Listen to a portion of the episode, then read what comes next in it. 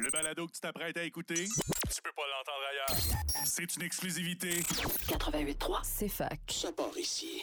Bonjour à tous et à toutes. Aujourd'hui, on a une belle discussion pour vous avec Mathieu Allaire, le cofondateur et président actuel d'Agendrix, une belle entreprise cherbouquoise. Alors, Mathieu est un informaticien de formation euh, et on va en apprendre plus sur son parcours entrepreneurial qui a commencé dès son adolescence. Donc, pendant la discussion, on va parler du modèle d'affaires de son entreprise, de son modèle de revenu, en fait, le SaaS, S-A-A-S. Mhm. Ah oui, c'est à moi, pardon. Euh, on va également voir euh, comment Mathieu a bâti une entreprise et comment il a intégré une culture d'entreprise et s'est entouré des bonnes personnes. Puis ce que j'aime, c'est qu'on fait des parallèles avec les principes et les valeurs qu'il a inculqués dans son entreprise et comment on peut s'en servir, nous, dans la vie de tous les jours. Ouais, puis parlant de trucs qu'on peut inclure dans la vie de tous les jours, l'importance de recentrer, de faire un effort conscient pour se recentrer sur le moment présent. On va tous en discuter pendant la discussion. Pour bien s'orienter dans ce périple mouvementé qu'est la vie, Inspirons-nous de ceux l'ayant déjà vécu. Bienvenue, chers amis. à mille et une voies du succès.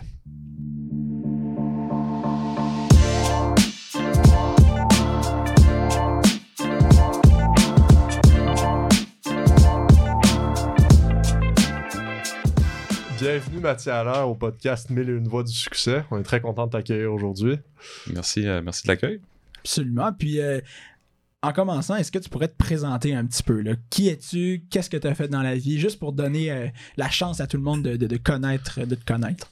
Yes. Euh, Qu'est-ce que j'ai fait dans la vie? Ben, j'ai étudié à l'Université de Sherbrooke, je suis content de, revenir sur le campus. J'ai étudié en informatique, diplômé en 2014. Toujours été un peu un entrepreneur dans l'âme. J'avais 12-13 ans, je codais des sites web chez mes parents. J'ai toujours eu des jobs un peu autour de l'informatique. J'ai eu la chance dans la vie de savoir très tôt ce que je voulais faire. Puis euh, j'ai fait mes études euh, dans ça. Puis au cégep, j'ai rencontré euh, deux collègues où ce on a starté un premier projet. Le projet euh, euh, a, a pas, pas été tel qu'espéré. Rendu à l'université, on en a démarré un deuxième, un troisième. Puis à la fin de notre université, on avait une agence. Puis on a, avec cette agence-là, ça allait relativement bien. Puis on a rencontré quelqu'un de la région. Et lui, cette personne-là, elle avait des hôtels, euh, des restaurants, puis elle avait vraiment euh, la problématique de la gestion d'horaire avec les employés, euh, où ce qui est les études, les changements d'horaire variables, ah, je peux pas rentrer tel matin. Donc, toute cette euh, jongler avec ce chaos-là, en quelque sorte. Puis, on s'est associé avec pour passer une compagnie qui s'appelle Agendrix. Puis, c'est ça. Donc, on, développe notre propre logiciel de gestion d'employés qui aide essentiellement des entreprises avec des employés horaires variables comme euh, Chocolat Favori, euh, Avril Supermarché, euh, Saint-Hubert. Plusieurs grosses brands comme ça au Québec, mais aussi des, plus petites brands lo- locales comme euh, le Ciboire, par exemple, qui est un client de longue date chez nous. Donc, euh, aujourd'hui, c'est 175 000 utilisateurs, 5 000 entreprises, euh, 20% de notre chiffre d'affaires international, 50 employés. C'est pas mal ça que je fais euh, professionnellement. Personnellement, j'ai deux enfants. Puis euh, j'aime bien l'univers de la construction puis de l'ébénisterie. Je me construis une maison en ce moment, fait que j'ai bien du fun avec ça. Toi-même, tu te considères Ben, en toi-même, autogestion, on s'entend, là, je monte pas, Ok. je monte pas la charpente mais, mais je m'implique beaucoup, là, j'ai tout fait le- la gestion de projet, puis aussi, euh, euh, tu sais, je fais des, je travaille avec mes mains, là, ça fait, ça, la- le travailler le bois, ça a toujours été une passion, là, dans les 3-4 dernières années, fait que c'est un petit peu comme ça que je déconnecte de l'ordinateur la fin de semaine, là. Je pense, euh, je travaille, euh, je travaille avec ma tête, puis euh, je m'amuse avec, euh, avec mes mains en travaillant le bois la, la fin de semaine, fait que Le je chapeau le- de construction, là. Ouais, c'est ça. je suis pas- encore avec le chapeau, là, mais, mais ouais, on s'amuse beaucoup. Puis ouais, c'est ça. Puis parlant d'ordinateur, justement, puis travailler avec, avec ses mains, qu'est-ce que tu pourrais. Est-ce qu'il y, a il y a une façon de vulgariser un petit peu ce qu'est l'informatique, de ce que tu as appris jusqu'à présent, euh, juste pour me donner une idée, parce que je trouve que c'est assez flou. Tu sais, on sait que c'est des, c'est, c'est C'est des, ordi. C'est ça, c'est des ordi. On sait que tout est un peu à, à la base d'informatique. Il y, a, il y a le code binaire. Donc, juste essayer de vulgariser ce concept-là qu'est l'informatique. Puis qu'est-ce que tu trouves de si fascinant à propos de, de ça? Ouais. Ouais, écoute, l'informatique, aujourd'hui, on est tellement comme tout, tout le monde travaille avec un ordinateur, là, fait que je ne vais, pas- partir de zéro, mais moi, ce qui m'a toujours attiré de, l'in- de- de l'informatique et de la programmation, à vrai dire, ça, c'était l'accessibilité à bâtir quelque chose. Moi, j'ai toujours été quelqu'un qui aimait créer de ses mains, puis partir quelque chose de zéro, puis l'amener à un. Et l'informatique, quand je regardais les options, c'est niaiseux, mais je viens de- euh, mes, beaux-parents sont en excavation, j'ai de la famille qui était dans le remorquage, puis bâtir une business dans ce type d'industrie-là, faut que tu t'achètes une pelle mécanique, faut que tu t'achètes un, un camion, c'est plusieurs dizaines, voire des centaines de milliers de dollars pour comme juste partir. Puis en informatique, moi, ce qui me fascinait quand j'avais 13-14 ans, c'était comme j'ai déjà l'ordinateur, ce que j'ai besoin, c'est d'apprendre. Puis, de partir comme ça. Donc le, le, coût de démarrage est tellement faible que pour moi, c'était la manière la plus, la plus simple et la plus abordable de bâtir quelque chose. Puis la programmation, ça juste. La programmation, ça juste grandi à l'intérieur de moi. J'étais comme. J'aimais le, le, fait d'écrire des lignes de code puis que ça se transformait en quelque chose d'actionnable, si on veut. Donc, euh, j'ai joué au baseball toute ma vie. Puis moi, quand, quand on euh, jouait, compétitif quand même, quand, on montait à Montréal, euh, j'avais mes gros cartables de programmation. Puis tout le monde jouait avec leur Game Boy. Puis moi, je faisais juste lire sur PHP à l'époque sur comment, comment comme structurer mon code. Puis tout. Donc, j'étais vraiment comme un peu. J'étais un peu une drôle de bébite là, dans, dans cet univers-là. Mais ça me passionnait parce que c'était comme c'est ça, tu, tu, tu, écris des lignes, puis honnêtement, tu fais une erreur, toute plante. Fait que tu sais, c'est comme, tu es tout le temps sur un, un fil d'acier là, vraiment à haute altitude à essayer de faire que ça fonctionne. Puis euh, après ça, la, la grosse passion que j'ai eue, c'était comme d'écrire du code, mais après ça, ça a été tout le modèle d'affaires de dire je vais écrire du code, puis je vais, je vais, je vais, je vais faire de l'argent avec ça. moi, rapidement, juste écrire du code pour écrire du code, on dirait que je me suis vite euh, tanné un peu de ça. Puis après ça, mon next step, c'est comme comment je peux réussir à, en retirer des bénéfices en, écrivant du code. c'est là que j'ai eu ma première petite job. Là. C'était pas payant, on s'entend. Là. Je travaillais, euh, fallait pas que je compte trop mes heures. Mon taux horaire faisait pas grand sens, mais pour moi, c'était comme fascinant. Je pouvais travailler chez nous. J'avais comme 14 ans, puis j'avais le PayPal au nom de ma mère parce que je pouvais pas m'en créer un légalement. Puis je me faisais payer par du monde partout autour du monde parce que je, je pas dans le fond, les gens disaient Tu peux-tu programmer tel site web? Puis moi, je faisais juste bider dessus. Puis, un peu euh, comme Fiverr, là. C'est ça, ça. Dans, le temps, ça n'existait pas, Fiverr, mais c'était comme des forums. C'était des forums avec des gens un peu partout. Puis moi, je m'étais gros spécialisé dans prendre des, des, maquettes, prendre des designs, puis de les intégrer en, HTML, CSS. Puis dans le temps, c'était avec Internet Explorer 6. Il y avait plein de. C'était les, les, navigateurs, c'était un peu chaotique, puis il y avait plein de bugs. Fait qu'il y avait comme une spécialité à, à intégrer des sites web comme ça avec les navigateurs de l'époque. Firefox venait d'arriver.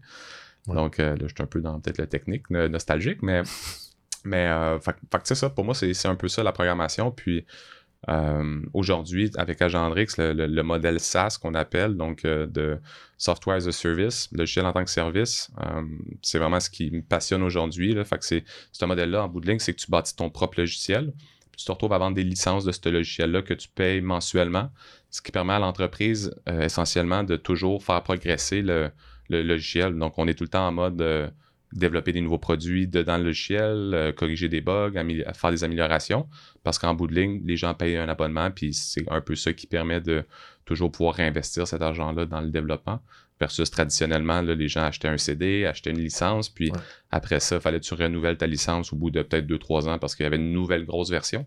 Mais là, aujourd'hui, le, monde est tellement agile, le monde est tellement dans le, nous, on, déploie une nouvelle version deux, trois fois par jour à, toutes les, à tous les jours, des, des, correctifs, puis à toutes les deux semaines, un, nouveau lot de fonctionnalités mineures, puis à toutes les six semaines, des grosses fonctionnalités. Fait qu'on est vraiment.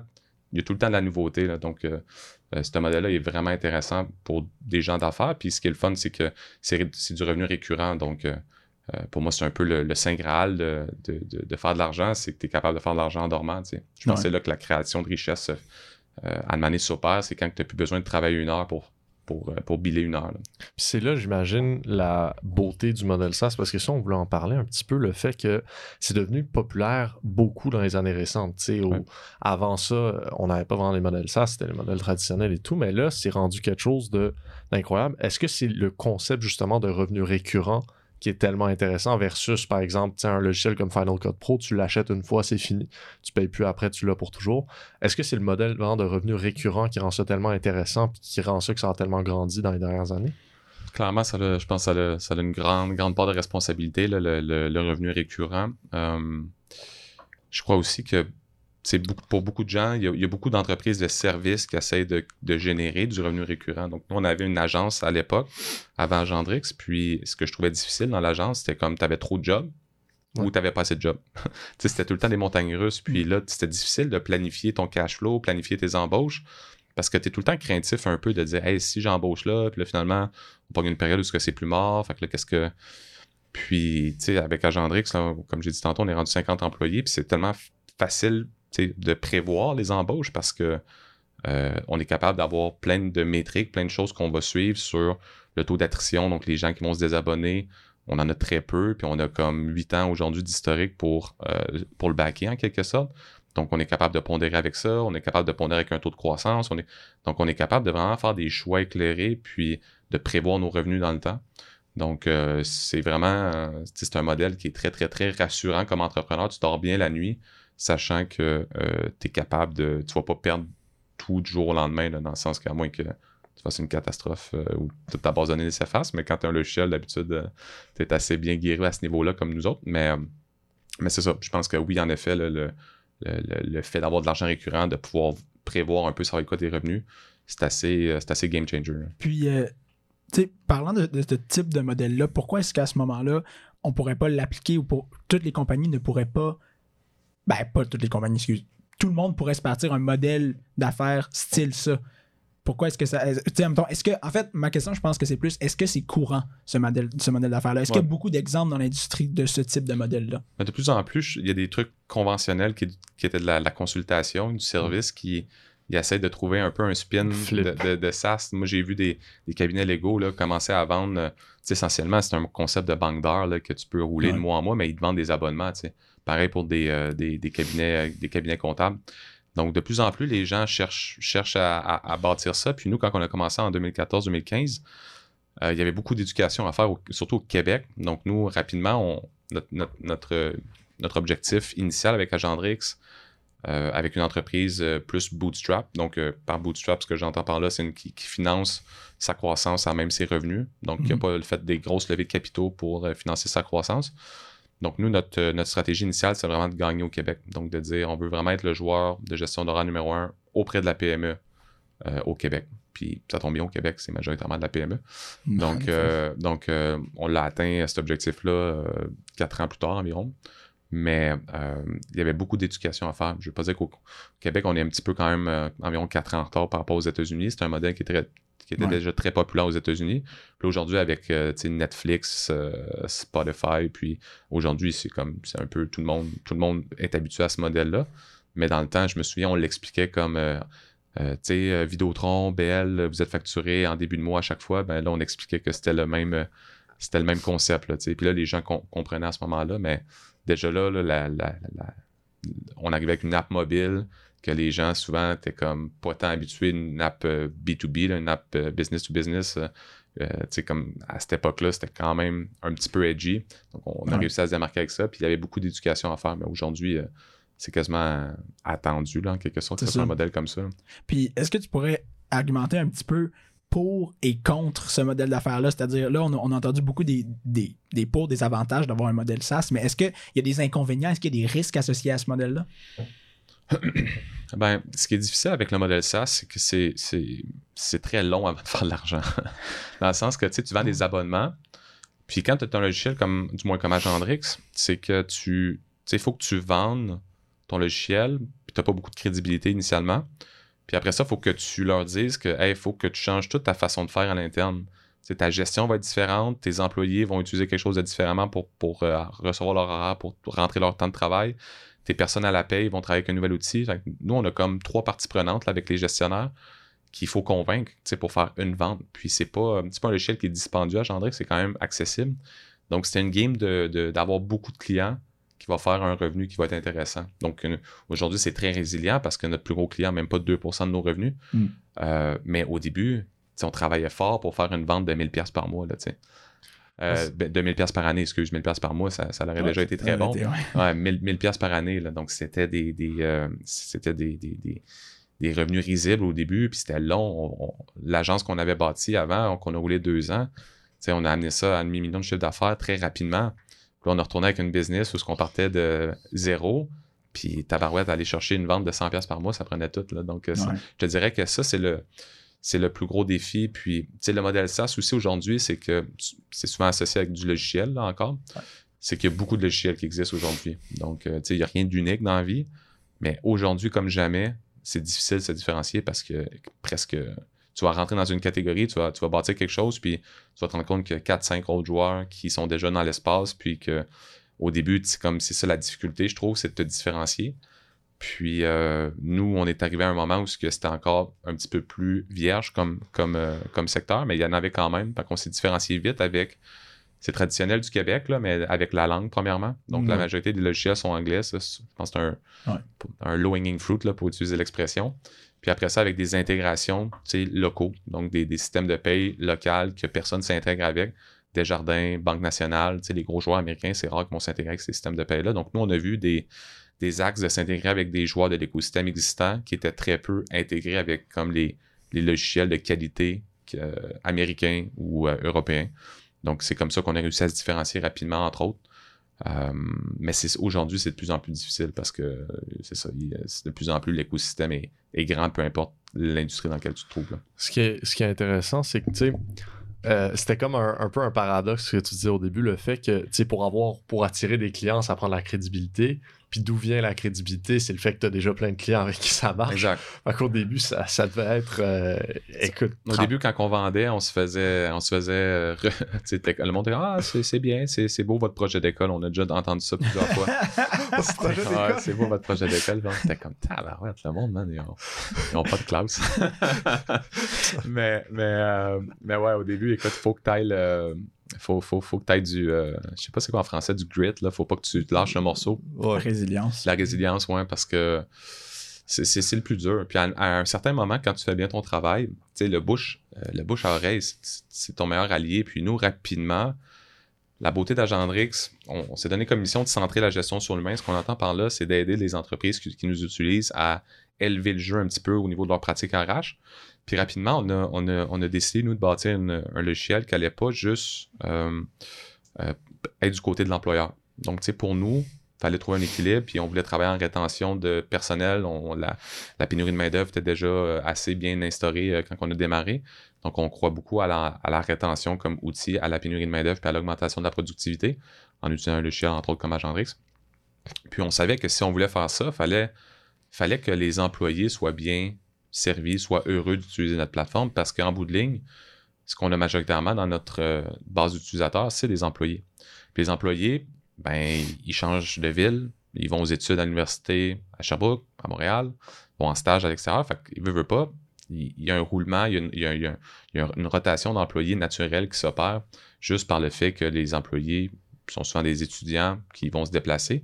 Puis on savait que si les employés étaient heureux à Agendrix, puis ils voyaient une, augmentation de leur qualité de vie d'utiliser cette plateforme-là, comme plus leurs demandes de congés sont mieux respectées, leurs demandes de disponibilité avec leur session d'é- d'études sont, sont, sont claires dans le calendrier, fait qu'ils se font pas booker quand ils sont, sont en classe, puis après ça, il faut qu'ils courent après le gestionnaire de dire hey, je peux pas travailler, tu sais, je t'avais dit. On savait que si eux autres étaient heureux, ben ça allait devenir notre, euh, notre, euh, notre flywheel de croissance. Ils allaient, en parler à leur nouvel euh, employeur de dire Hey, j'ai reçu l'horaire sur Excel, euh, sur mon Facebook, mais tu connais-tu Agendrix? Et honnêtement, aujourd'hui, c'est, ça a été notre. C'est, encore aujourd'hui la, la, la, façon où qu'on croit le plus vite, c'est avec, avec cette approche-là. Puis on, nous, rapidement, tous nos compétiteurs, dans le temps, ils offraient pas le service à la clientèle aux employés. Puis nous, on- encore aujourd'hui, on l'offre à tout le monde. Donc, euh, un, employé oublie son mot de passe, il fait affaire avec nous autres. Puis nous, ça faisait partie de notre pitch de vente aussi, de dire aux gestionnaires, les gens étaient comme Ah, le chien, ça va être compliqué, là, ça va me générer plein de questions. Puis là, nous, on disait Non, non, écoute, on s'occupe de tout. C'est comme euh, On service. c'est clé en main, puis tes employés, tu nous les envoies. Tu n'auras pas à les gérer. C'est tout nous qui, qui les prend en charge. Fait que cette expérience-là, d'enlever le plus de friction possible dans les débuts, surtout ce que tu n'as pas de crédibilité, crédibilité, c'est ultra important. Puis dans les débuts aussi, on donnait nos numéros de cellulaire personnels. Les gens nous appelaient à toute heure de la journée. C'était un peu, c'est un peu niaiseux, là, mais c'était ça pareil. Fait faut que tu fasses des choses qui font pas de sens dans le début. Parce que partir une compagnie, ça fait un peu pas de sens non plus là, de zéro. Là, c'est difficile. Fait que les gens nous appelaient des fois à 8 heures. euh, on écoutait un- j'étais avec ma conjointe, on écoutait un Netflix, prends l'appel. C'était, c'était, c'était ça. Là.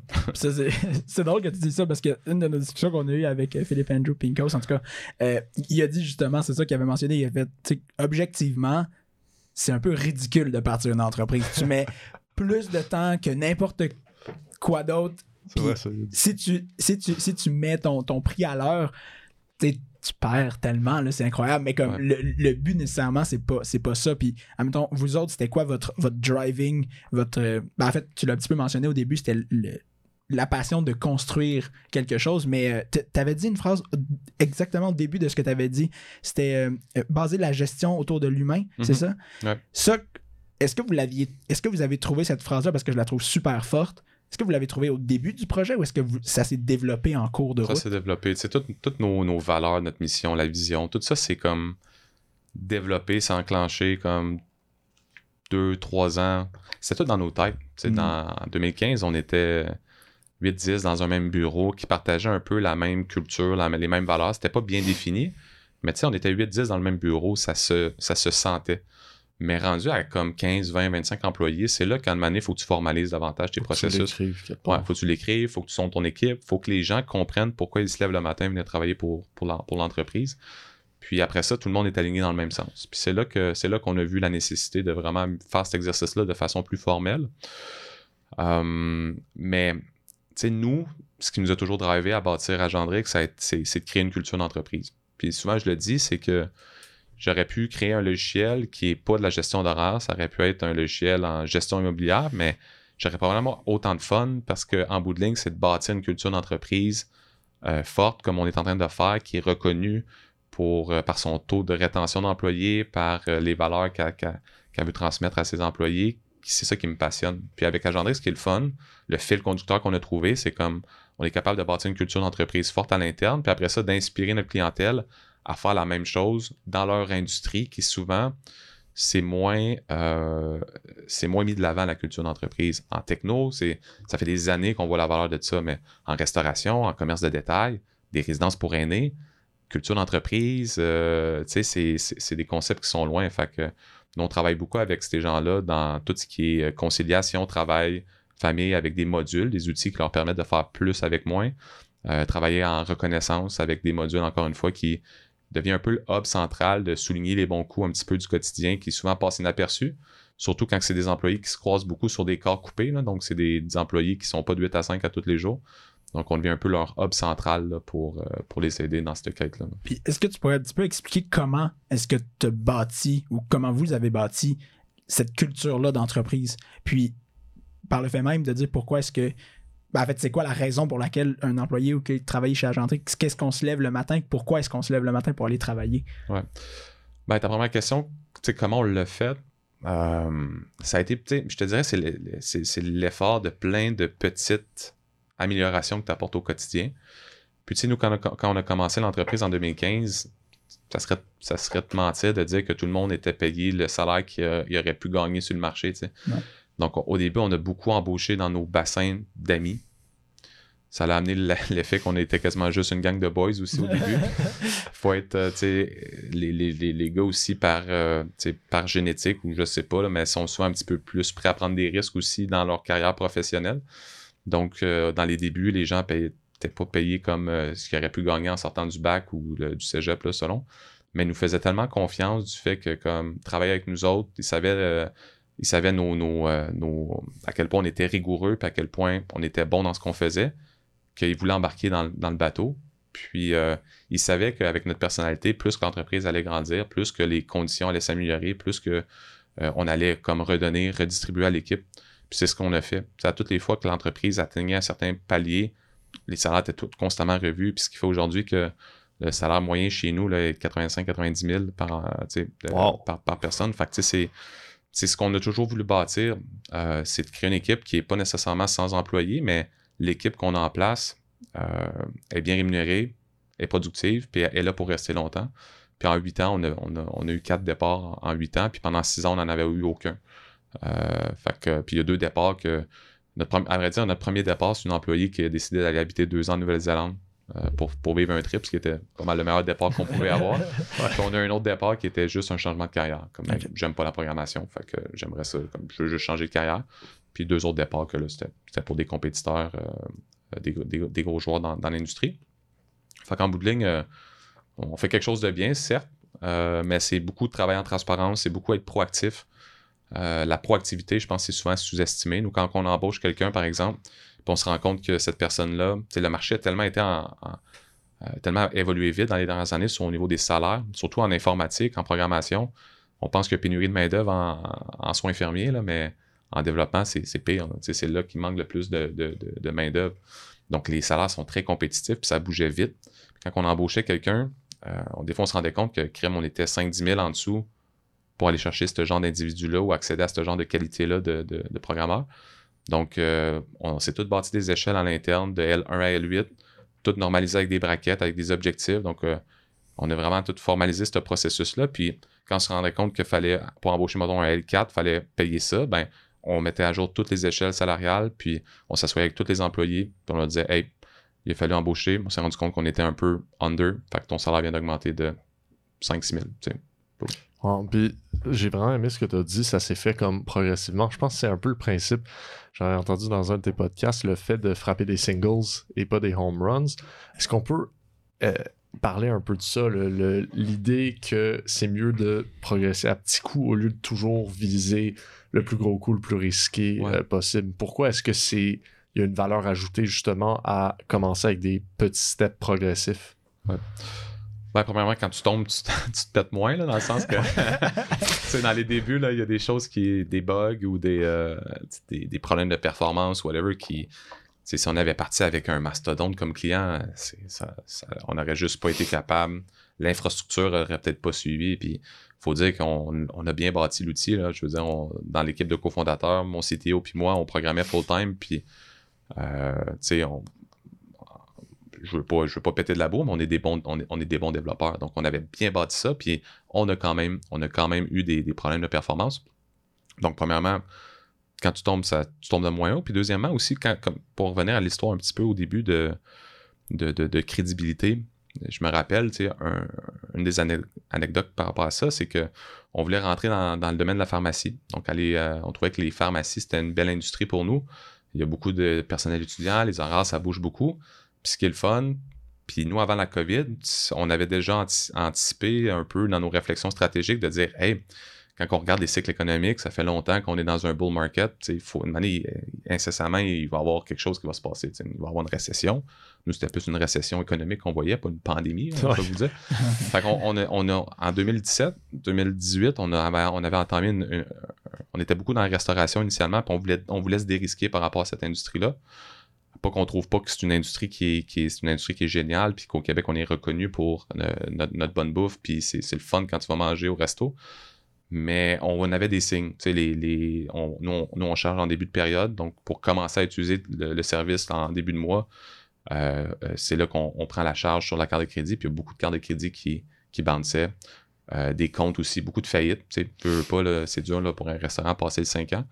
Donc, on trouvait qu'on voulait pas tout se concentrer là-dedans. Puis, c'est ça. On avait identifié euh, des, des- des secteurs comme la pharmacie, résidence pour aînés.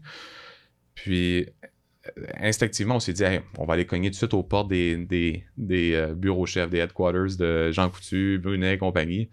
Mais tu sais, c'est comme ça. Ça n'a juste pas marché. Là. Comment veux-tu avoir de la. Assez? On se faisait gatekeeper solide là, par, euh, Ah par oui. les. Ça marchait pas. Là. Fait que là, on était quand, ok, ok. Et la place de ça, on, on a, on a scrapé toutes les listes de tous les pharmaciens.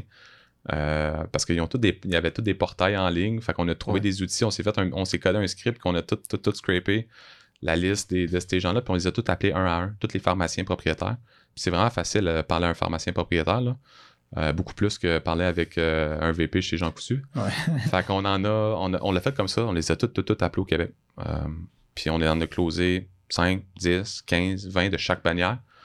Puis là, à un certain moment, ben là, à un moment donné, c'est le, c'est le headquarters qui nous a rappelé. Tu sais, ils se parlent. Ah ouais, c'est ça. Là, il dit euh, là, Gendrix, euh, vous êtes comme dans une vingtaine de nos pharmacies, puis vous n'êtes pas euh, accrédité ou approuvé, mettons, comme fournisseur, euh, comme fournisseur autorisé là, en outils technologiques. Fait qu'il faudrait se parler. Fait que là, là, on, là, on a réussi à avoir un meeting euh, euh, dans, dans chaque HQ, à vrai dire, de, de- de chaque grande bannière. Puis c'est un peu ça le mindset, tu sais, euh, d'y aller avec des simples au lieu d'y aller avec des coups de circuit. Le coup de circuit aurait été de closer la bannière comme day one, puis y aller top-down. Puis nous, ce qui a toujours bien fonctionné dans notre cas, c'est d'y aller bottom-up, de vraiment y aller avec les, les- le, le plus petit dénominateur, puis après ça, tu fais du bruit, puis c'est là qu'après ça, tu es capable de remonter. Puis c'est comme ça qu'on a été capable de bâtir la crédib- crédibilité euh, euh, plus facilement, je dirais. Fait que nous, ça a toujours été la stratégie, puis on n'a pas, encore à ce jour, on n'a pas comme closé un client qui a tout changé, tu sais. Ouais. Mm.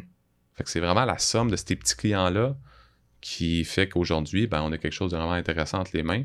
Mais il n'y a pas un, quand même, on a dit, hey, là, quand je vais pogner ce gros contrat-là, là, c'est. compagnie ça va être game changer. 500% d'un coup. C'est ça, c'est ça. Puis nous, ça a vraiment été un à la fois, puis on le sent bien, on passe au prochain. Puis là, tu arrives à la fin de l'année, tu fais tabarouette, on a, on a, on a grossi de 200 quelques pourcents cette année, c'est- fou. Mais tu sais, dans, dans les faits, tu es tellement dans l'action à comme juste y aller un par un que tu t'en rends comme pas compte. Eh, mais ce qui est fou, je veux faire un lien là, tu sais, avec Philippe Andrew Spinkles, on en parlait de ça, la beauté. Dans le fond, il disait qu'aujourd'hui, un peu, euh, les étudiants en, sortant de l'Uni, ils veulent tout, tout de suite aller euh, dans le bel appartement, le penthouse, on pourrait dire. Tout de suite avoir euh, la belle vie, avoir le gros salaire.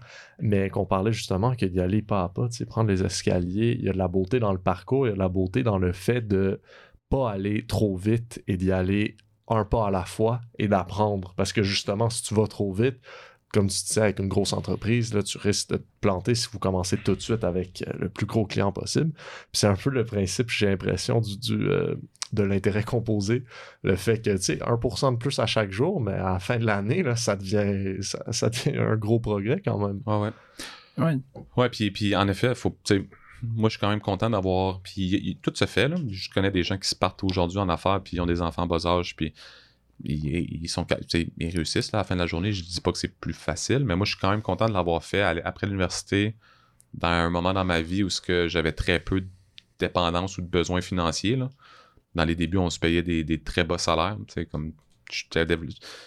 je gagnais comme on se payait 35-40 000 puis je- on avait des, des offres de d'autres de d'autres compagnies tu sais, de comme 95 100 000 Ouais, quand tu viens de finir ouais. l'université faut faut que tu crois à, faut que tu crois à tes affaires tu sais faut que tu dises ok ben je, fais ce truc là mais en ce moment tu sais, j'investis en quelque sorte tu sais, pour que plus tard, pour que plus tard ça paye puis à un moment il faut que ça paye aussi. Des fois, Ouais. c'est la- c'est l'autre affaire des, des Ouais. entrepreneurs que c'est ça roule leur truc comme 5, 4-5 ans, puis ils, ils se payent pas encore. Puis à un moment c'est comme. Faut, faut, faut que tu sais, l'intérêt composé que tu parles, tu parlais tantôt, à un moment donné, il faut, faut que ça opère aussi. Fait que, euh, il y a comme. euh, c'est dur à un moment donné de dire faut pas que j'abandonne trop vite, faut que je continue, mais à un moment donné, des fois, faut pas que tu.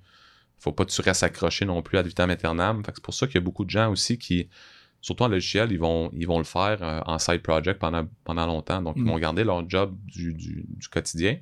Puis par les soirs, ils vont, ils vont grinder. Ils vont travailler sur leur truc. Ils vont prendre, ils vont économiser beaucoup avec leur salaire, puis ils vont être capables après ça de réinvestir. C'est, ça, c'est le modèle bootstrap un peu que je parlais tantôt, qui est, euh, qui est super intéressant, que, qu'il y a beaucoup de gens qui font, comme- qui font de cette façon-là, puis tu, tu réduis beaucoup ton risque en le faisant comme ça. Puis toi, par rapport aux, aux incertitudes, tu as mentionné, ouais, il y a- il y, a eu un moment où est-ce que vous ne payez pas beaucoup. Est-ce que comment est-ce que tu percevais l'avenir? Est-ce que tu pensais à l'avenir un peu? Est-ce qu'il y avait des incertitudes, des risques dans ta tête puis des, des inquiétudes? Ouais, moi, euh, tu sais, cette, cette période-là, 2000, euh, 2015-2016, était. J'ai fini l'université en 2014. J'ai acheté une maison en 2015. Le marché immobilier était différent. C'était. Ouais, c'est ça. C'est pas aujourd'hui. Ouais, ouais, c'est Ouais, ça. non. Fait que, tu sais, pensez pas que j'étais baller, là. J'avais juste, euh, j'avais juste une, euh, un bon timing puis une bonne, euh, une bonne offre, en quelque sorte. Mais, puis en 2016, ma, ma conjointe est tombée enceinte, surprise. Puis là, je démarrais l'entreprise. Fait que, tu sais, c'était un drôle de timing. Puis, mettons, euh, je faisais la consultation les soirs pour être capable d'arriver. Ouais. Euh, fait que c'était comme, c'était beaucoup, beaucoup de, beaucoup d'incertitudes, beaucoup de travail. Donc, euh, comment, comment on a négocié, avec- comment on a réussi à, à naviguer dans ça?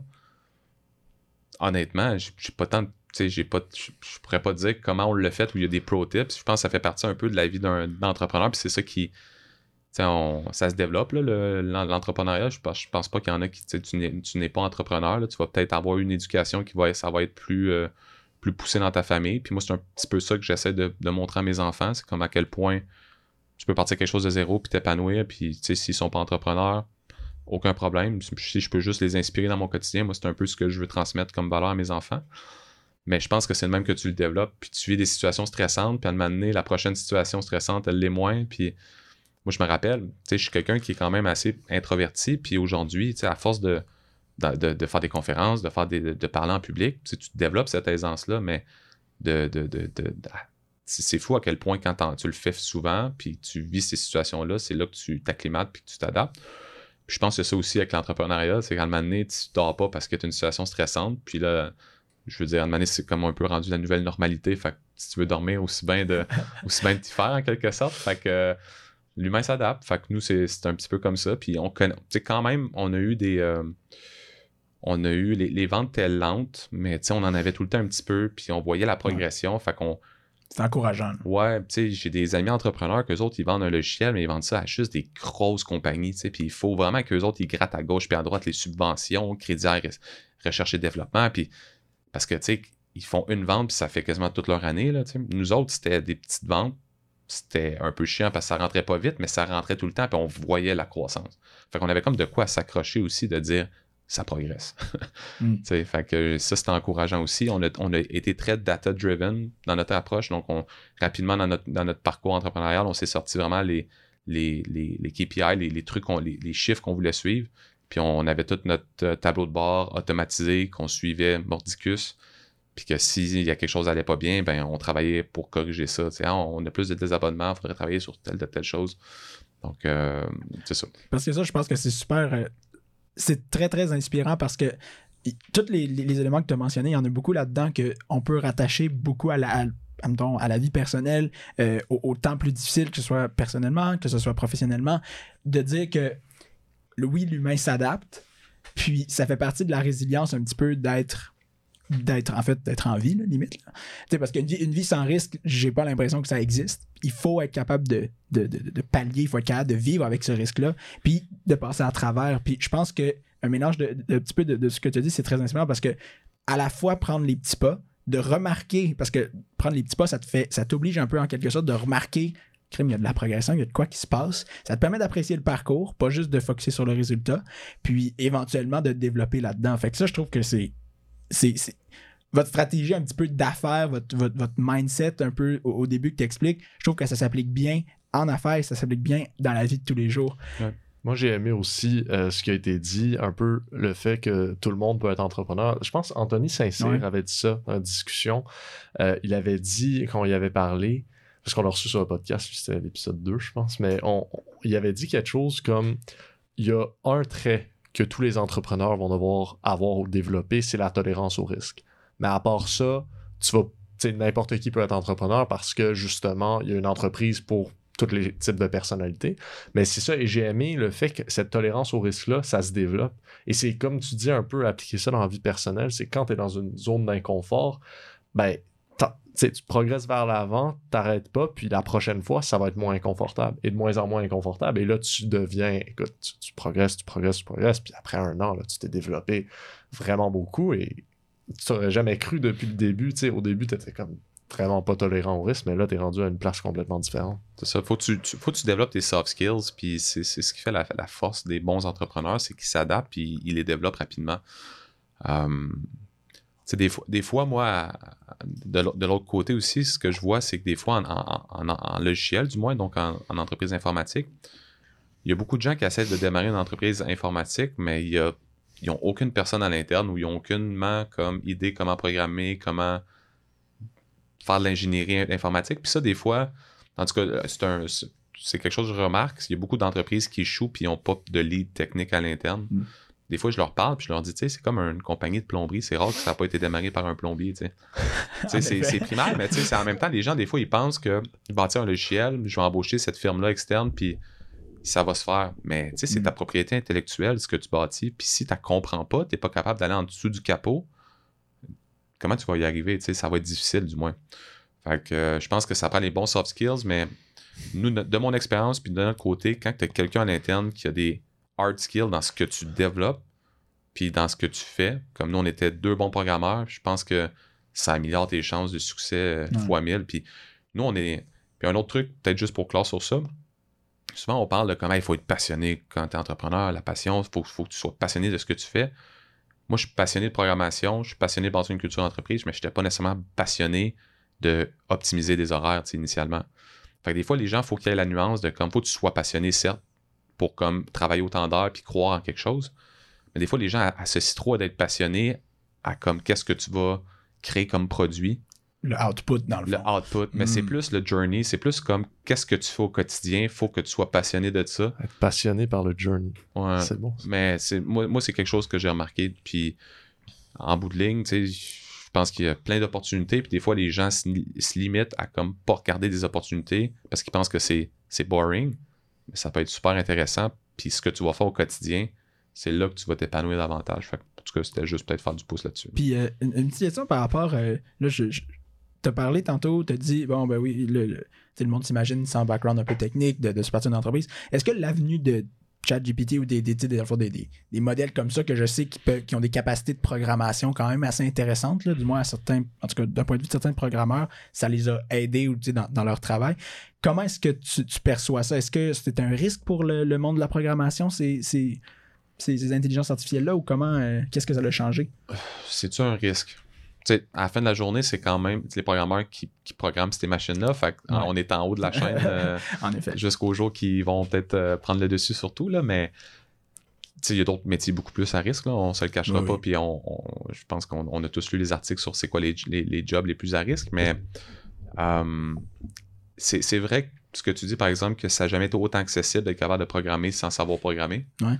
Euh, tant avec des, logiciels de no-code qu'on appelle, donc tu es capable de faire de la programmation sans nécessairement être capable d'écrire des lignes de code, avec des, modèles de, euh, IA comme ça, où ce que tu vas être capable, euh, ça va pouvoir t'aider, tu vas pouvoir poser des questions, il va pouvoir générer du code, c'est sûr qu'il ne va pas t'écrire toute la patente au complet, on n'est pas encore là, mais ça n'a jamais été autant accessible en effet. Quelqu'un qui, ce que je veux dire, c'est quelqu'un qui veut apprendre, c'est possible.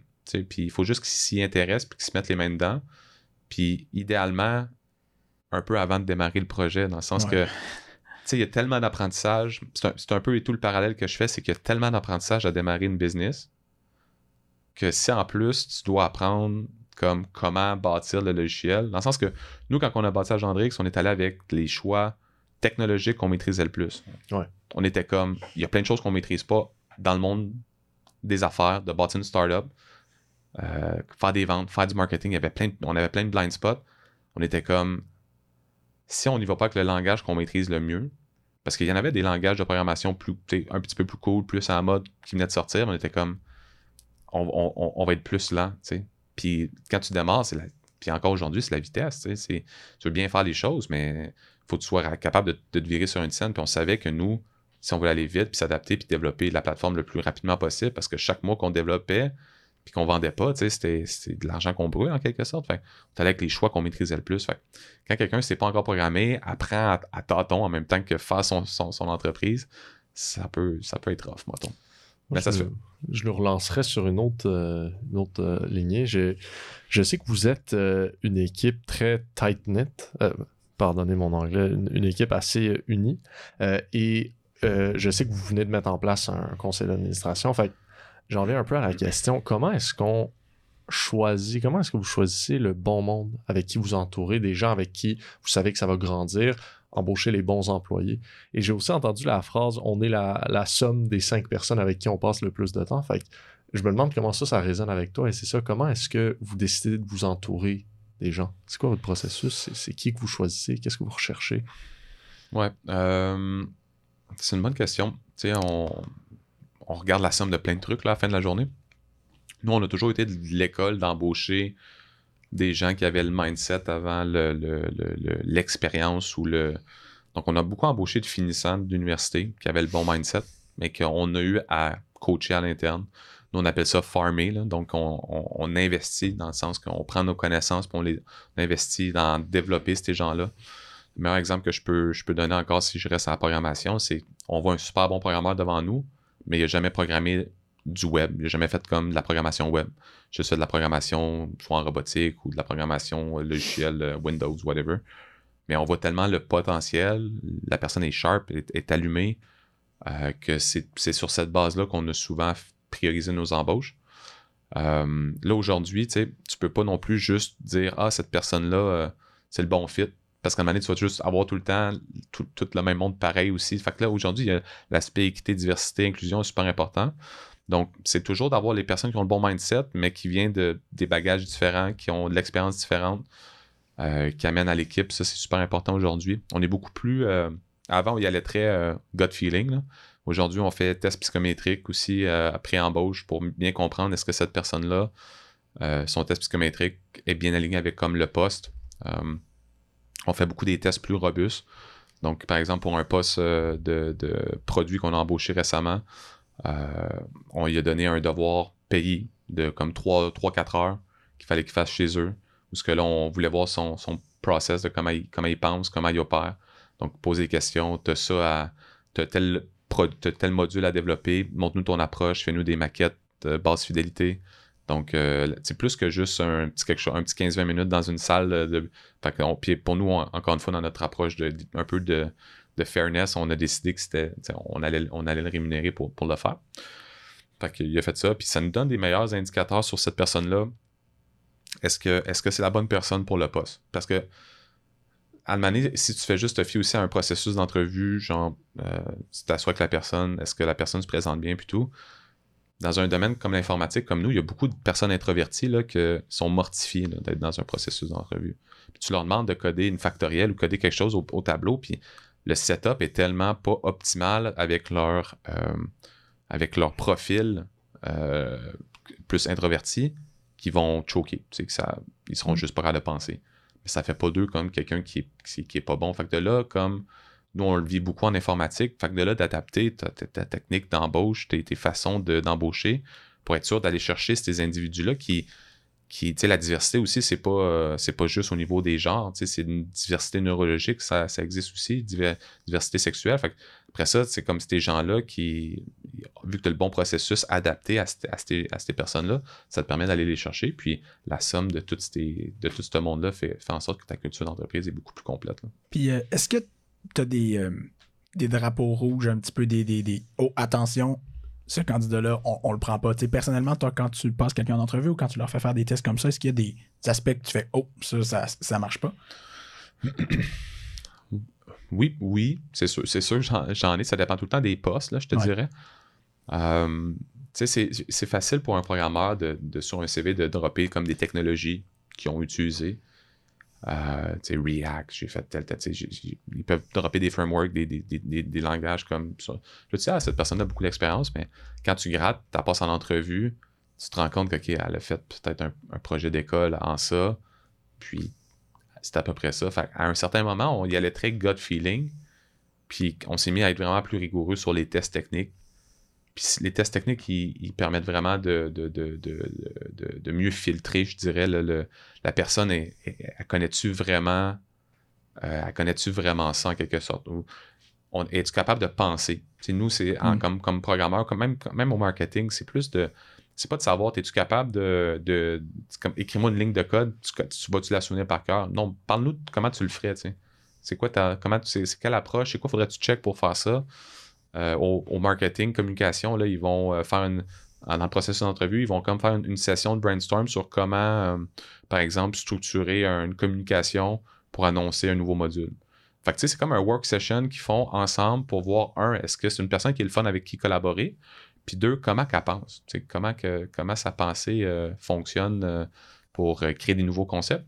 Fait que, on, on a, à, à chaque étape, on a fait des apprentissages. Oui, des fois, on a, on a embauché des, des- des personnes que c'était pas le, le- Finalement, ce qu'elle dégageait en entrevue, dans les débuts, ben, finalement, rendu en poste, on avait beau essayer de.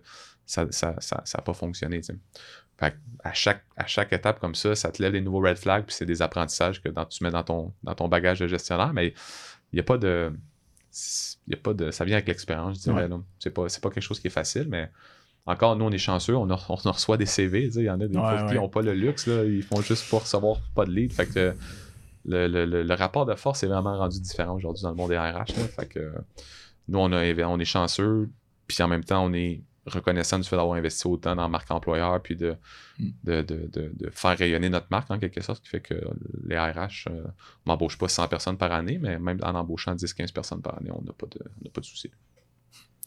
Moi, j'ai- j'aimerais savoir aussi, on parle un peu plus côté technique euh, pour une entrevue, mais au niveau, euh, je pense que c'est au début de la question, on parlait de le mindset, right? Donc, au niveau humain, si on dit que deux personnes ont, par exemple, les mêmes capacités techniques adéquates pour la job, qu'est-ce qui, au niveau humain, va convaincre que ça, c'est votre genre de personne? Ça, c'est euh, la personne avec le bon... le bon, le, la- le bon point de vue mental, c'est la personne que vous voulez euh, évoluer avec. Ouais. euh, sou- souvent, les, les, les, les, choix, les choix vont, vont tourner beaucoup au- autour des valeurs d'entreprise. On a quatre valeurs chez nous. Puis, euh, une, de- une des valeurs, par exemple, c'est no bullshit, on- mot pour mot. Puis, tu le vois quand tu parles avec quelqu'un. Est-ce que cette personne-là, elle, t'envoie-tu un signal que comme euh, elle pète plus haut que le trou, puis ou elle, elle dit un peu n'importe quoi? Fait que tu sais, c'est est-ce que, est que cette personne joue en équipe, c'est une autre valeur? Est-ce que cette personne-là te donne l'impression dans les work sessions que tu as faites en entrevue avec ou par ses expériences passées que c'est quelqu'un qui va, qui va jouer en équipe, qui va être là pour son collègue ou qui va juste tout le temps parler au, au jeu, jeu, jeu, puis euh, jamais comme euh, prendre le blanc en équipe ou whatever? Donc, tu sais, ça repose souvent sur est-ce que cette personne-là va être alignée avec nos valeurs, puis est-ce qu'elle va les, les respecter, est-ce qu'elle va les, les élever en quelque sorte? Je dirais que c'est le c'est là-dessus qu'on se base le choix final. Puis après ça, c'est sûr que à compétence égale, après ça, tu regardes un peu où ce que tu as, des, euh, des faiblesses dans ton, dans ton staff. Tu sais, comme nous, en toute honnêteté, on, a, on, est, les, femmes sont sous-représentées chez Agendrix.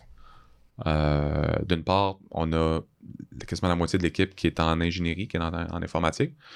Tu as environ une à trois filles par cohorte en informatique. c'est comme, c'est, en partant, on part avec une grosse prise, qui est comme la moitié de notre équipe, c'est l'informatique. Mais à compétence égale aujourd'hui, je dirais, faut, faut que tu pondères cette, la diversité des genres, entre autres, que nous, en ce moment, on est, on est euh, sous, euh, que je trouve qu'on on n'est on pas suffisamment comme équilibré, va apporter à l'équipe. Tu sais, dans, dans, le meilleur exemple de ça, c'est dans le passé, on avait des départements qui c'était juste des gars, puis à l'arrivée de la première femme, ça a changé la vibe complètement. C'est pour le mieux. Au début, tu avais une culture très quasiment à chambre d'hockey. Ça se fait des ça se fait des calls, puis, puis quand il est arrivé, oh, là, il est professionnel. Il y a plein de choses qui ont évolué, puis les femmes, ça travaille différemment. Ça, a, des, des, soft skills qui sont différents. Puis des fois, c'est sous-estimé à quel point une femme, par exemple, au vente, va vendre différemment, mais va vendre aussi bien, sinon mieux que des hommes. Ça va amener un... Là, je veux faire un parallèle à la vie. Moi, j'adore ça, faire des, parallèles, parce que j'ai l'impression, moi, quand tu parlais, tu sais, on trouve quelqu'un qui, euh, qui, qui, met en, qui, qui, a nos valeurs. J'ai l'impression, je sais pas, qu'on choisit un peu les gens qui nous entourent dans la vie, ses amis, les gens avec qui on se tient. J'ai l'impression c'est un peu ça aussi. sais Parce que tu, tu choisis du monde qui te ressemble, tu choisis du monde avec qui tu vas évoluer, et ça commence par connaître tes valeurs. Puis des fois, il y a des je sais, moi, en tout cas, qu'il y a des amitiés que j'ai pas entretenues dans ma vie parce que je sentais que cette personne-là ben, ne répondait plus à ce critère-là un petit peu.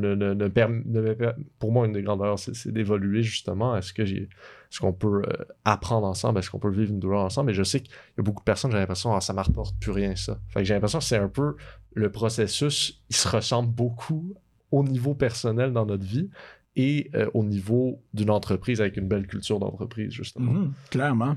Ça, je, suis totalement d'accord. Puis, tu sais, euh, parlant de valeurs, justement, une, une des valeurs, c'est un petit peu, du moins que j'ai, c'est un peu la, rigueur au travail. Dans le fond, quand, on se lance dans un projet, quand on se lance dans quelque chose, l'art de, de, se concentrer à une tâche en particulier, c'est quelque chose qui est, qui, qui est bien. Puis je suppose que dans le domaine de l'informatique, plus, plus que n'importe quel autre domaine, j'imagine que quand vous avez, par exemple, un code d'affaires, quand vous avez une programmation à monter, vous devez vous concentrer à cette tâche-là parce que, comme tu as dit tantôt, il y a une ligne qui, qui, est pas la bonne, puis ça. Toute part, euh, toute part, euh, tout explose, là, si on veut. Est-ce que tu as, des, des trucs ou comment est-ce que tu, fais pour te concentrer aussi intensément sur une tâche à la fois, vivre le moment présent un petit peu? Là? Ouais. Euh, ben, quand les compagnies grossissent, c'est facile à être tout le temps en meeting.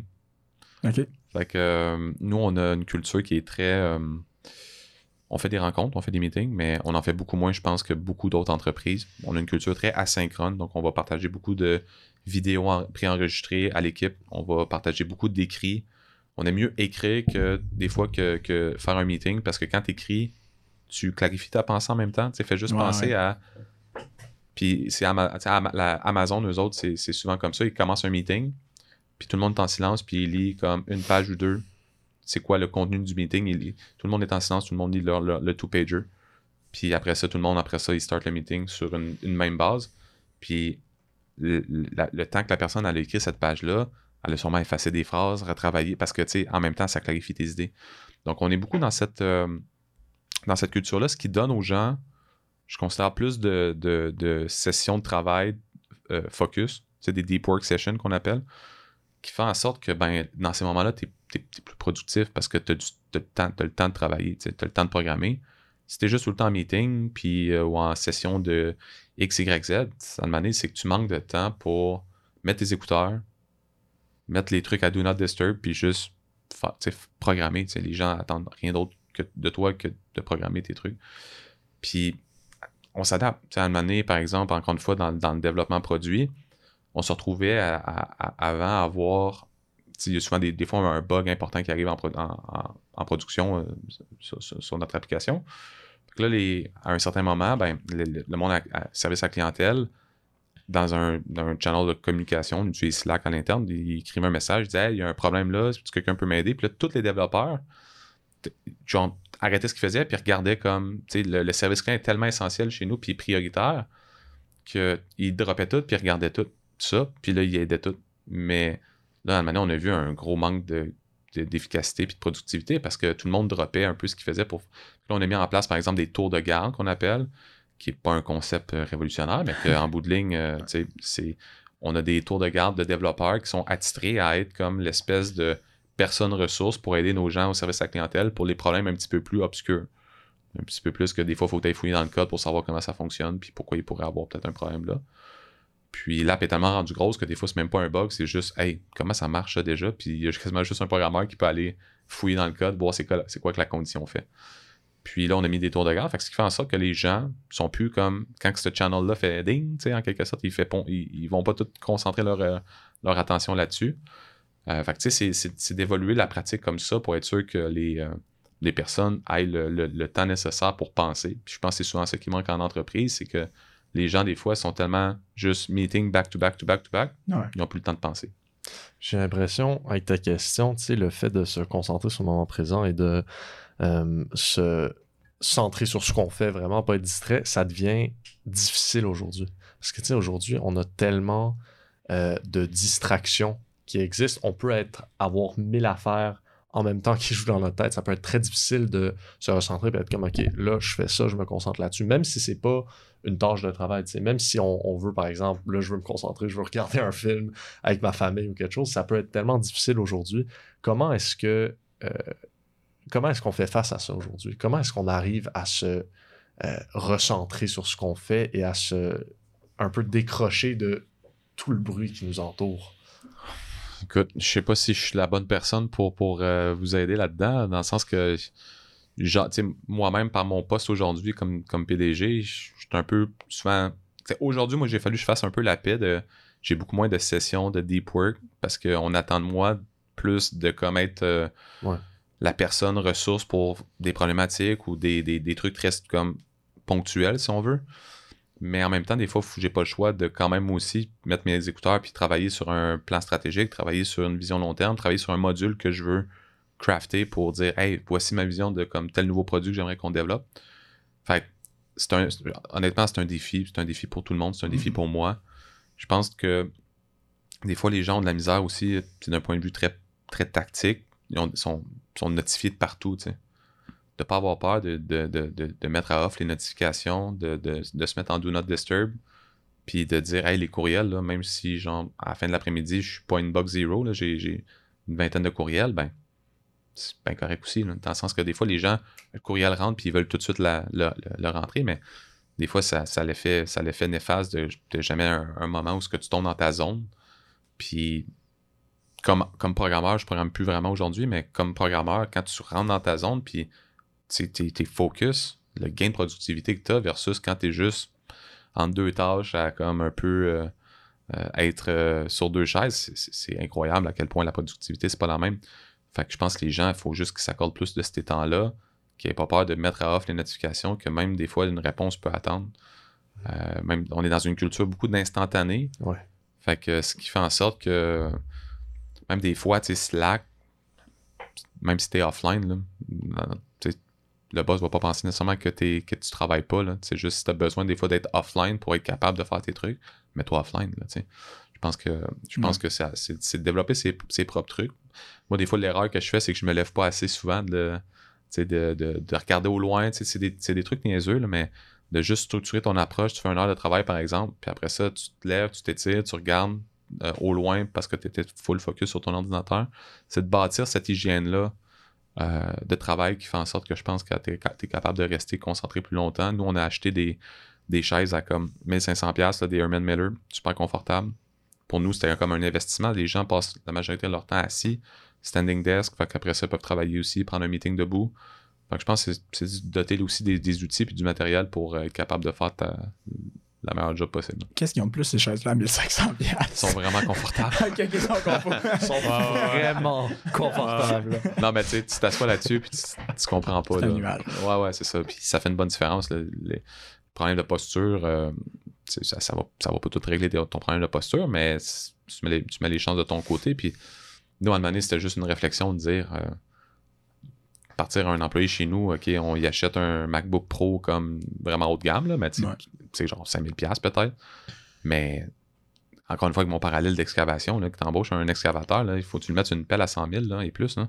C'est quoi là, une chaise à 1500$ puis un ordinateur à 5 000$? Mhm. à 5000$? Fait que pour nous, à un moment donné, c'est même qu'on l'a compté. On s'est dit, on veut le top pas mal dans tout ce qu'on doit équiper notre- nos gens juste parce que on veut qu'ils fassent un meilleur travail. Puis encore aujourd'hui, quand Apple, par exemple, ils sortent un nouveau processeur, un M2, Ouais. ou quand ils ont sorti les M1, quand on a vu les gains de productivité, tu sais, à quel point notre application compilait rapidement sur un M1 versus avant, tous les développeurs, on a tous changé leur ordinateur Ah, pratiquement. ouais. Puis après ça, les développeurs, on, on, on fait une rotation. Là, fait que là, les développeurs, ils ont tout le temps le top, top, top quasiment parce que eux, quand ils, à toutes les fois qu'ils font un changement, mettons l'app à, à compile ou quand ils, ils reload l'app, s'ils gagnent deux secondes de temps de, à chaque fois, puis ça, ils peuvent faire ça des milliers de fois dans une journée, ben, ça se paye tout seul. Puis après ça, ben là, ben, marketing ou vente vont avoir les. Fait que c'est comme ça qu'on roule Ah, notre équipement. Puis, euh, fait, que sais, non, c'est juste d'équiper. Tu, tu, tu, tu veux le meilleur monde possible avec le meilleur équipement possible. Fait que c'est d'autres d'autres trucs. euh, au début, on était plus. euh, quand on a starté, c'était peut-être moins le mindset. là. Ouais, hein? Ben, au début, là, je me rappelle, on achetait des ordinateurs usagés sur Kijiji. Là. Oh! Hey, on est dans la. Hey, je dois faire le lien, là, je suis désolé, mais on est dans la même situation du début, nous autres, parce qu'on a. On en parlait hier ou avant-hier. J'osais pas l'apporter ça. Moi, je l'apporte, c'est. Moi, j'ai un vieux MacBook Air de 5 ans, Charles, t'as ton PC. Ouais. On figure out des logiciels de montage différents, mais Parce qu'on c'est était. lent. On, n'a pas de stockage, on est comme, hey, il va falloir s'acheter des MacBook Pro un jour. mais- Ouais, ou un ordi plus puissant, Ouais. je sais Fait pas. que on mais- est dans les débuts, mais là, on, on, on- on va un jour s'en venir au fait d'acheter le MacBook Ouais, ouais, Pro et c'est la ça. belle Là, chaise. là, j'ai la belle, euh, la belle histoire de, de- de juste acheter tout le temps top of the line. Ouais, là, c'est mais ça l'a parti scrappy pas mal. là. Puis on achetait des trucs usagés, puis là, on, a, on amenait un papier là, juste pour la comptabilité de dire Hey, tu peux-tu me signer ça là? C'est, c'est juste parce que je vais le mettre dans ma comptabilité à dépenses, puis là, ça me prend juste une preuve que j'ai fait l'acquisition. Ouais. Tu sais, c'était. ça nous encourage, ça. Oui. Ouais. Ah non, c'est vraiment bon. Puis tu sais, euh, euh, j'ai oublié la question. Ben, moi, je pourrais en partir un autre. Euh, j'ai, ça, c'est un truc, je pense, que vous avez parlé avec Anthony Saint-Cyr. Euh, et je sais pas si ça va te dire quelque chose, mais je vais essayer parce que j'ai trouvé ça. mais Je sais que c'était quelque chose comme vous avez, vous avez pas tout encadré avec des processus formels dès le début. Vous avez un peu euh, laissé le chaos euh, arriver, puis ensuite vous y avez remédié. Genre, euh, un peu laisser la, la chose, le pain point apparaître pour ensuite y remédier parce que vous vouliez pas tout formaliser dès le début. Ouais. Est-ce qu'on peut aller un peu là-dedans, cette idée de des fois il faut vivre la souffrance euh, pour ensuite y remédier au lieu d'essayer de tout prévoir dès le début puis d'empêcher toute souffrance qui va arriver? Ouais, ben, écoute, tu l'as super bien vulgarisé pour vrai, mais c'est un peu le mindset de, de- encore une fois, de très pragmatique de programmeur, là, de dire, euh, souvent il y a des workarounds, quand on utilise un logiciel, ah, je peux pas le faire, mais je peux faire de telle, telle, telle façon. Ouais. Puis nous, c'est un peu de même qu'on a bâti aussi l'entreprise, de dire que comme, euh, parce que on a, on, a, on, a le, on a la chance, nous, de pouvoir automatiser beaucoup de choses du fait que la moitié de notre équipe, c'est des programmeurs, puis on, on pourrait, on, on pourrait vite tomber dans le, dans le, le facile de dire on va essayer tout, tout, tout, tout le temps, tout optimiser, automatiser. Euh, mais donné, c'est parce que quand tu fais ça, tu fais pas autre chose, puis donné, c'est des coûts d'opportunité. Ouais. Puis, euh, des fois, les entreprises aussi, c'est, ils partent dans une, à mon avis, dans un, un mindset d'écrire une politique pour tout, là, tout le temps. Là. Ils sont tout le temps dans un créer une politique, créer une politique. Puis donné, il y en a tellement que les employés sont juste overloadés, puis c'est comme s'il n'y en avait plus en bout de ligne. Ouais. Puis c'est difficile de régler quelque chose, tu sais, juste à la base de tout dans la vie. C'est dur de régler quelque chose quand que t'as pas vécu la problématique. Puis en affaires, c'est, dur de lancer un. essayer de solutionner quelque chose si tu l'as pas vécu toi-même ou si t'es pas entouré de gens qui l'ont vécu. Euh, puis nous, c'est un petit peu comme ça, c'est le même mindset à l'interne, c'est de dire, vivons la problématique. Euh, par exemple, l'équipe de vente, si avec un, dans le CRM, s'il faut qu'elle fasse plus de tâches manuelles au début, le temps qu'on fasse comme des ventes jusqu'à temps que tu aies le beau problème de dire Hey, j'ai trop de ventes, je suis plus. Tu sais, on perd du temps. Le, le- le but, c'est de, de bâtir ce muscle-là, de comme les identifier à un certain moment où ce que le point de bascule, t'es comme OK, Là, ça devient trop. Là, ça devient- Là, on règle la chose. c'est ça. Mais si on l'avait des fois over-optimise trop tôt, tu te retrouves des fois à optimiser des affaires qu'en bout de ligne, le processus peut-être n'existera même plus dans 3-4 mois, tu sais, parce que finalement, ah, ça, ça, on va le faire différemment ou on le fera plus comme ça. Puis une, une startup, une scale-up, peu importe, t'es tellement tout le temps en mode expérimentation, essayer des nouveaux trucs, que si tu essaies tout le temps d'optimiser ou essayer d'écrire une politique à chaque affaire, day one, ça se peut que ça n'existe même plus dans un ou deux mois, parce que comme j'ai dit tantôt, la vitesse, c'est la clé, tu sais. Puis de partir des affaires vite, puis de tuer les affaires vite, c'est important. Fait que souvent, c'est un peu ça le problème, c'est que des fois, si tu essaies de mettre tes processus trop tôt, très rigides, tu laisses pas non plus la créativité à l'interne d'émerger puis de trouver des, des solutions un petit peu plus, euh, un peu plus euh, élégantes ou un petit peu plus créatives pour arriver à tes fins. Puis, tu sais, le meilleur exemple de ça, c'était euh, quand, quand Airbnb a commencé, euh, c'était eux-mêmes qui mettaient les, les appartements la plateforme, puis l'équipe, les founders allaient prendre les photos euh, des, des blocs eux-mêmes. Puis ça faisait, tu sais, ça fait aucun sens. Ouais. là. Puis le processus est, est ultra lean, est ultra déficient. Puis ils perdaient, tu sais, mais en même temps, s'ils voulaient comprendre un peu toute la nuance de comment l'automatiser, comment le faire, les angles de photos qu'ils vendent, après ça, quand vient le temps de coacher le monde, quand vient le temps d'avoir des photographes, ben, tu as, de la matière à leur dire parce que tu l'as vécu, tu l'as as laissé un peu le, pain émerger pour dire OK, c'est comme ça qu'on doit le solutionner. Puis je pense que c'est une règle qu'on a appliquée en affaires, puis qu'à l'interne aussi on applique. C'est sûr que personne n'aime le chaos, là, fait qu'il faut pas que genre tout Ça Ouais. devienne intolérable. c'est ça, tout devienne fou, mais c'est de trouver juste le sweet spot de dire, hey, là, c'est vraiment rendu. euh, tu sais, c'est- c'est c'est pas agréable. On, on perd du temps à comme grande échelle, puis ce processus-là, il, il a été validé, puis on va le garder pendant un bon bout. Est-ce qu'on peut le solutionner d'une façon plus euh, intelligente, plus automatisée? Puis c'est un peu ça le mindset. Et puis ça, ça j'ai l'impression, dans la vie de tous les jours, tu sais, quand on a un projet, quand on a une ambition euh, qui paraît quand même difficile, j'ai l'impression que c'est un piège facile à tomber de toujours être comme, OK, mais il y a telle chose qui pourrait pas marcher, qu'est-ce que je peux faire? Et que Mhm. au final, on finit par pas se lancer parce qu'on a trouvé trop de problèmes à solutionner, alors qu'en réalité, comme tu le dis, des fois, quand tu te lances, il y a un truc qui va même pas être un problème. Ou il y a quelque chose que, qui va pas réellement être comme tu l'as imaginé. Donc, mieux vaut se lancer à un certain moment, trouver le sweet spot de là, là, c'est le temps de prendre le risque, là, c'est le temps de se lancer pour ensuite solutionner au fur et à mesure que ça arrive. Sinon, tu te lances jamais. Sinon, tu, tu oublies tu- les tu- projets. tu paralyses. Puis tu sais, le, le- l'adage qui dit euh, done is better than perfect, là, c'est. Mhm. Nous, on, on- ça- on a, on a appliqué ça day one. Puis c'est fou quand tu mets le produit dans les mains de tes utilisateurs. Tu peux avoir une vision du produit, mais il va tellement évoluer. va Puis changer. quand, quand tu prends le feedback, puis aujourd'hui, il n'y a pas une compagnie qui reste en vie si elle n'écoute pas ses utilisateurs, ses clients. C'est c'est 101.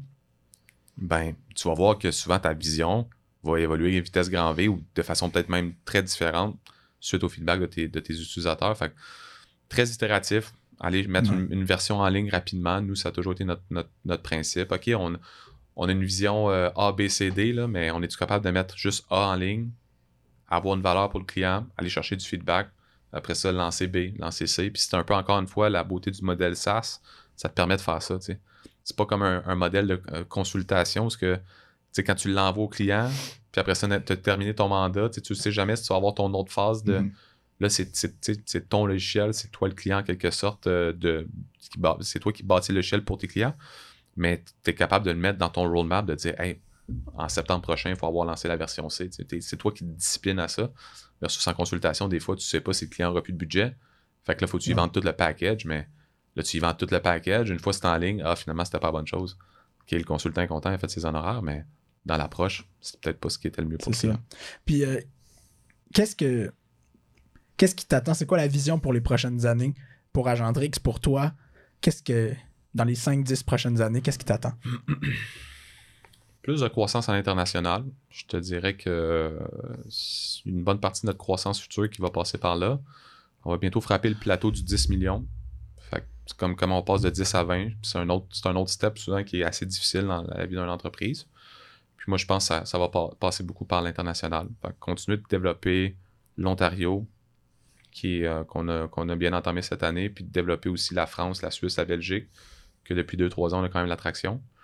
Donc, dans les prochaines années, avoir peut-être des gens, tu sais, dès l'année prochaine, à vrai dire, on regarde pour peut-être avoir une équipe de vente, peut-être en Europe, avec des gens du terrain de la région.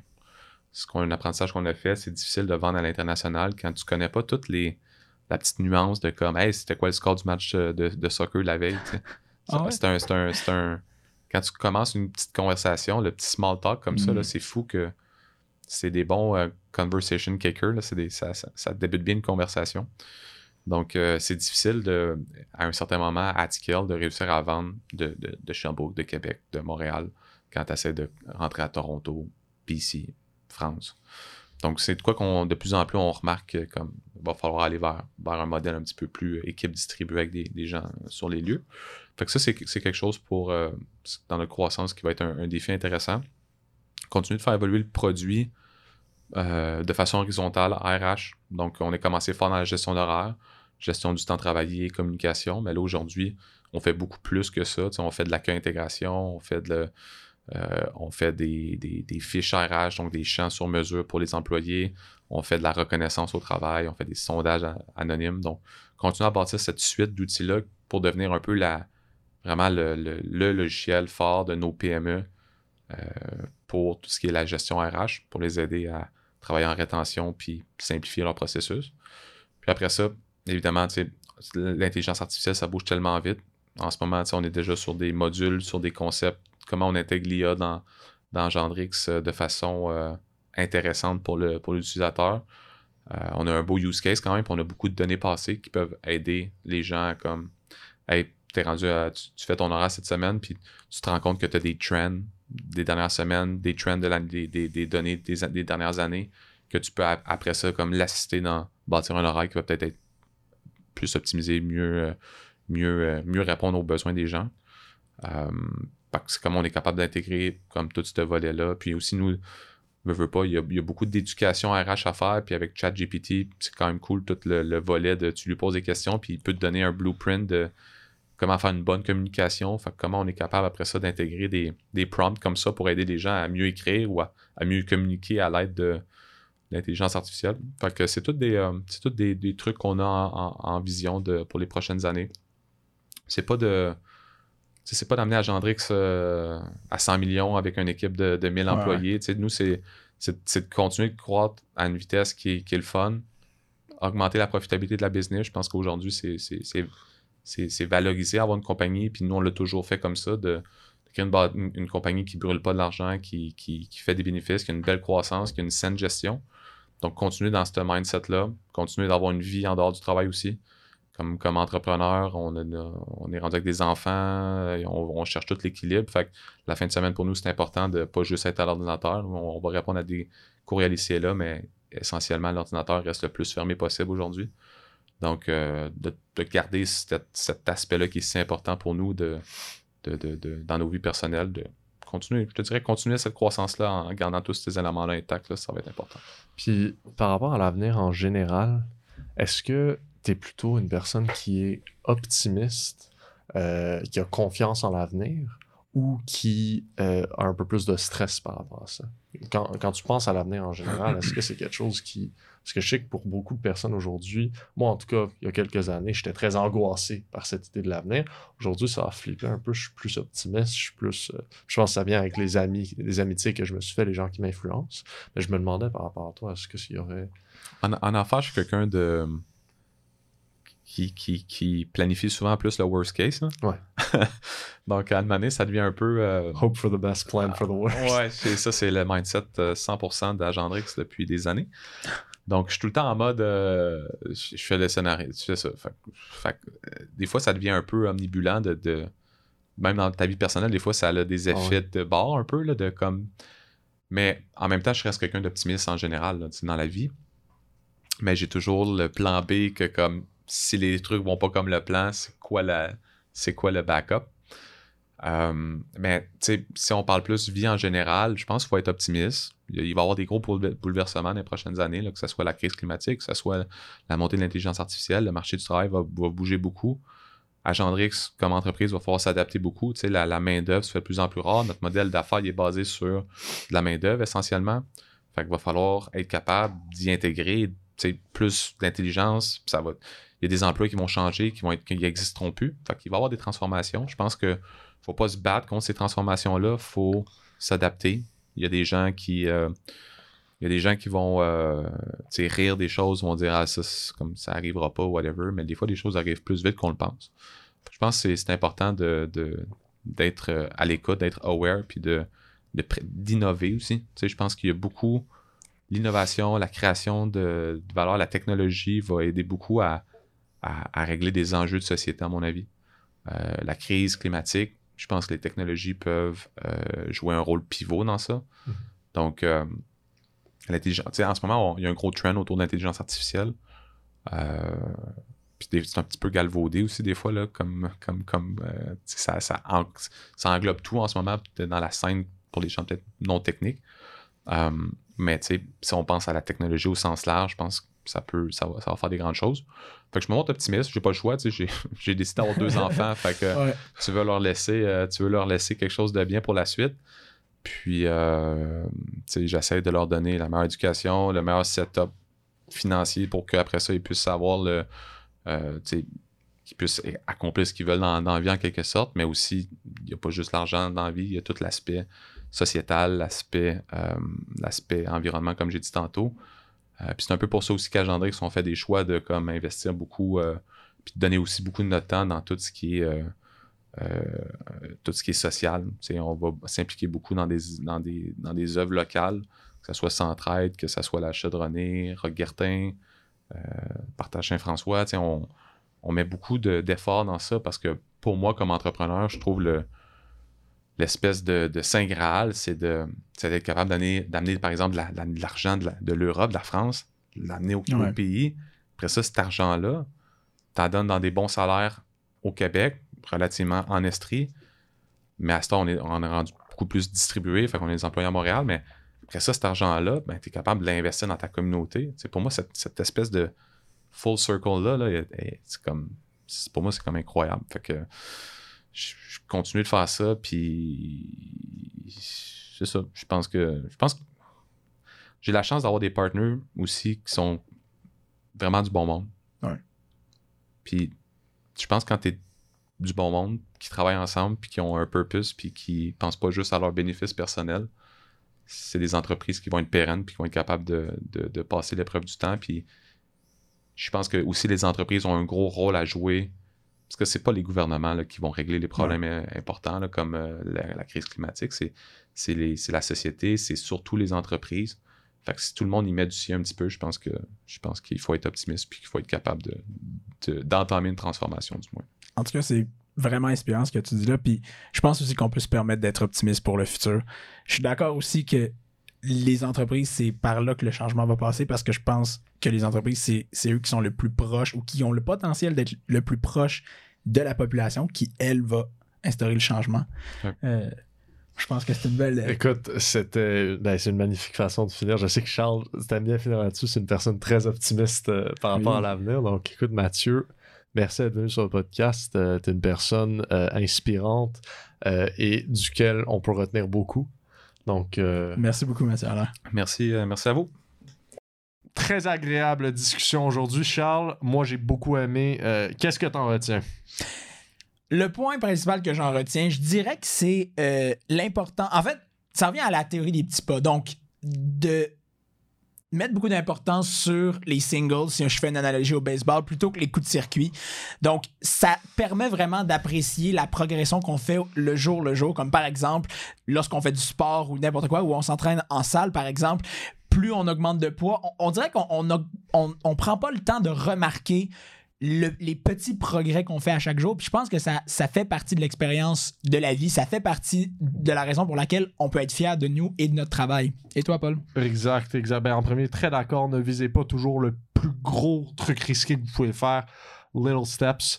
Euh, moi, ce que j'ai beaucoup aimé, c'est qu'on a parlé du principe de euh, se lancer, de laisser apparaître une souffrance et d'y remédier après, au lieu d'essayer de tout prévoir à l'avance et de prévenir toute souffrance ou problème éventuel. Parce que c'est important, oui, d'avoir un plan quand on se lance en affaires ou dans la vie de tous les jours, en fait. Euh, c'est important de savoir un peu où on s'en va. Mais si on se préoccupe tout le temps de ce qui pourrait arriver et des dangers, des, des- des souffrances, des douleurs qui pourraient arriver, on va jamais rien faire. Fait que des fois, il faut tolérer la souffrance et quand elle devient intolérable, là, y remédier et pas avant. Mais vraiment se lancer et ne pas avoir peur de le faire par des problèmes qui pourraient arriver parce que ça se peut que ces problèmes-là qu'on envisage n'en soient même pas. Parce que ça a pris un peu de temps, mais j'étais passionné. Ah oui, non, ça, c'était parfait. mon, euh, c'était mon point fort. Oui, absolument. Puis merci beaucoup aussi d'avoir écouté la discussion avec Mathieu Allaire. Euh, si vous avez des suggestions d'invités, des idées quel- du monde que vous aimeriez à qui on parle, vous pouvez nous écrire au mille et une voix du succès à commercial gmail.com. C'est pour vous, nos quatre auditeurs. J'espère plus à ce point-ci, mais si vous êtes quatre, on vous aime quand même. Bye. Bye!